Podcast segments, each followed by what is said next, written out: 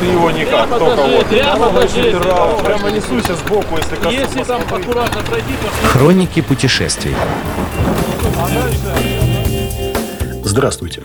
С вами Дмитрий Васильев, Ленинград Чаптер Раша, автор и ведущий телеграм-канала Русиша Хансиат, русский ганзеец. Как гласит русская пословица, готовь сани летом. Поэтому сегодня в выпуске я хочу рассказать о планах и об интересной возможности продлить мотосезон в декабре. Согласитесь, ведь то, что для кого-то из слушателей сегодня возможность, завтра вполне может превратиться в реальный план. Если посмотреть на глобус, то чем ближе к экватору, тем больше шансов продлить лето. А если встать на экватор и посмотреть вниз, на юг, то там декабрь – это как раз первый летний месяц, типа нашего июня. Уже тепло и сухо, но еще не жарко. Все как мы любим. С группой друзей-единомышленников для продления сезона и для облегчения зимнего мототоксикоза мы выбрали такой юг, что южнее не бывает. Южную Африку, ЮАР, город Кейптаун или Мысгород по-нашему. Что мы знаем про Африку? Да по сути не так много. Первое, что приходит в голову, это детское. В Африке кокосы, в Африке гориллы, в Африке большие злые крокодилы. А еще там носороги-бегемоты, обезьяны-кашалоты и зеленый попугай. А главное, что мы знаем, это не ходите, дети, в Африку гулять. Я сам столько раз читал Айболита детям и внуку, что знаю его почти наизусть. Но мы-то уже не дети, и пора самим проверить, насколько был прав Корней Иванович Чайковский. Идея отправиться в Мысгород, а из него вдоль побережья в сторону Индийского океана, а потом через леса и джунгли и предгорья вернуться обратно, имеет ганзейские корни. Когда-то наши фестивали Харли Дейс, Петербург, приезжало очень много гостей из Германии. В один год их даже 85 было. Мы встречали и провожали их торфяновки до Петербурга и обратно. В свою очередь, и мы не сидели на месте. Трижды участвовали в Харли Дейс в вольном и ганзейском городе Гамбург. И, естественно, такая чистота встреч и пиво, легкое и светлое, сделали свое дело. И друзей в мотосообществе Гамбурга у нас не просто много, а очень много. И вот год назад один из них в свой юбилей собрал компанию и отправился в Южную Африку. Когда он выкладывал видео и фотоотчеты в сети Facebook, запрещенной в России, вместе с радостью за него на меня накатывали еще и волны такой доброй-доброй белой зависти. В какой-то момент эти волны достигли такой силы, что внутренний голос подтолкнул меня проверить стоимость перелета из Петербурга в далекий африканский мысгород. Кейптаун, как они его называют. Оказалось, что турецкой лошадью, в смысле турецкими авиалиниями, это сравнительно недорого. Всего одна пересадка. А по стоимости перелет сопоставим с Таиландом или с Владивостоком. А если лететь на неизвестных скакунах, в смысле эфиопскими авиалиниями, из Москвы, то и еще дешевле. После этого интерес к поездке начал крепнуть. Я спросил у юбиляра Бумпи. Вообще он Вольган, но все зовут его Бумпи. Как организовать такую поездку? Как у них это получилось?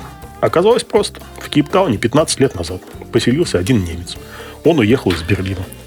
Открыл компанию по прокату мотоциклов, по организации туров по Южной Африке. У него свои мотоциклы. Практически все Харлей Дэвидсон. По моделям преимущественно туринги, электрички и роудкинги. Есть пара-тройка Дайн, Софтейлов. Ну а дальше организация нашей поездки была уже делом техники. Мы связались с Пьером, так зовут южноафриканского немца. Тот подготовил идею стоимости и предложение по маршруту. Получилось, в общем, интересно. В поездку сразу записалось чек 15. Правда, когда дошло до дела, в смысле до денег, половина, как водится, отпала. Поэтому вакантные места в нашей группе сейчас есть. Но если кто хочет решиться, то решаться надо быстрее. Предоплату мы уже внесли. Сейчас занимаемся билетами. А Пьер получил предварительное согласие на то, что может привлекать в нашу группу других мотопутешественников из Германии и из Голландии. Так как оптимальный размер группы – это 12-15 человек. Такое количество позволяет снизить общие групповые расходы. Ну, например, машину сопровождения с запасным мотоциклом, гида, проводника по дорогам Южной Африки, трансферы из аэропорта и обратно и другие. По датам. Поездка запланирована с 5 по 22 декабря. 5 вылет из Петербурга, 6 прилетаем в Кейптаун, 7 день на адаптацию, 8 садимся на мотоциклы и стартуем из Кейптауна в южный город Херманус.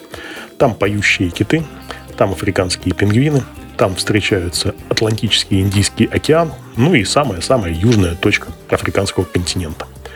Оттуда разворачиваемся вглубь континента и уезжаем в джунгли, в леса, к дикой африканской природе, сафари и так далее. На шестой день снова выезжаем на побережье, ближе к Порт-Элизабет. По побережью возвращаемся в Кейптаун. 21 декабря сдаем мотоциклы, 22 вылетаем в Петербург и 23 декабря мы дома. А дома у нас снег, ярмарки рождественские, Новый год через неделю, а вы только из Африки и впечатлений на 10 лет вперед. В программе африканской поездки будет два сафари, посещение нескольких винных хозяйств со знаменитыми африканскими винами, львы, носороги, жирафы, слоны, водопады и все прелести дикой африканской природы, то, чего никогда и нигде не увидишь. Даже если очень захочешь. Да, вопрос о стоимости. Стоимость не маленькая. Но в нее входит аренда мотоцикла на 13 дней, гостиницы на всем пути, завтрака, сопровождение, гид, опять же, те же самые сафари – я не то чтобы сильно агитирую примкнуть к нашей группе, хотя пара-тройка дополнительных участников помогла бы снизить групповые расходы и лишним не будет. Но просто реально возможность уникальная. Потому что, во-первых, едешь в компании, в хорошей и веселой. Во-вторых, по проверенным маршрутам, которые уже отработаны и накатаны. В-третьих, тебя сопровождает опытный человек, который знает страну, обычаи, нюансы и коммуникации. Можно поехать в одиночку, но в одиночном путешествии этого всего, конечно, никогда не будет. Дневные пробеги более чем комфортные, от 200 до 350 километров. Виза в Южную Африку российскому человеку не нужна. Прививки тоже не нужны. Это не экваториальная Африка. В принципе, наша задача там не задницу отбить, а получить как можно больше впечатлений. И если кого-то заинтересовала такая возможность, пишите, звоните. Телеграм-канал Русиша Хансиат, русский ганзеец. Неделя-другая на то, чтобы решиться и примкнуть к нам, еще есть. Надеюсь, в январе-декабре, когда мы вернемся, у меня будет возможность тут же на моторадио поделиться тем, что мы видели в поездке по самому южному на свете африканскому югу. И о том, как там африканцы ходят и ездят на мотоциклах вверх ногами. И самое главное о том, что в Африке можно и гулять, и на мотоциклах ездить. Вопреки наставлениям Чуковского Корнея батюшки нашего Иваныча. Вот и все. С вами был Дмитрий Васильев, Ленинград Чаптер Раша, автор и ведущий телеграм-канала Русиша Хансиат, русский ганзейц. До свидания. Хроники путешествий.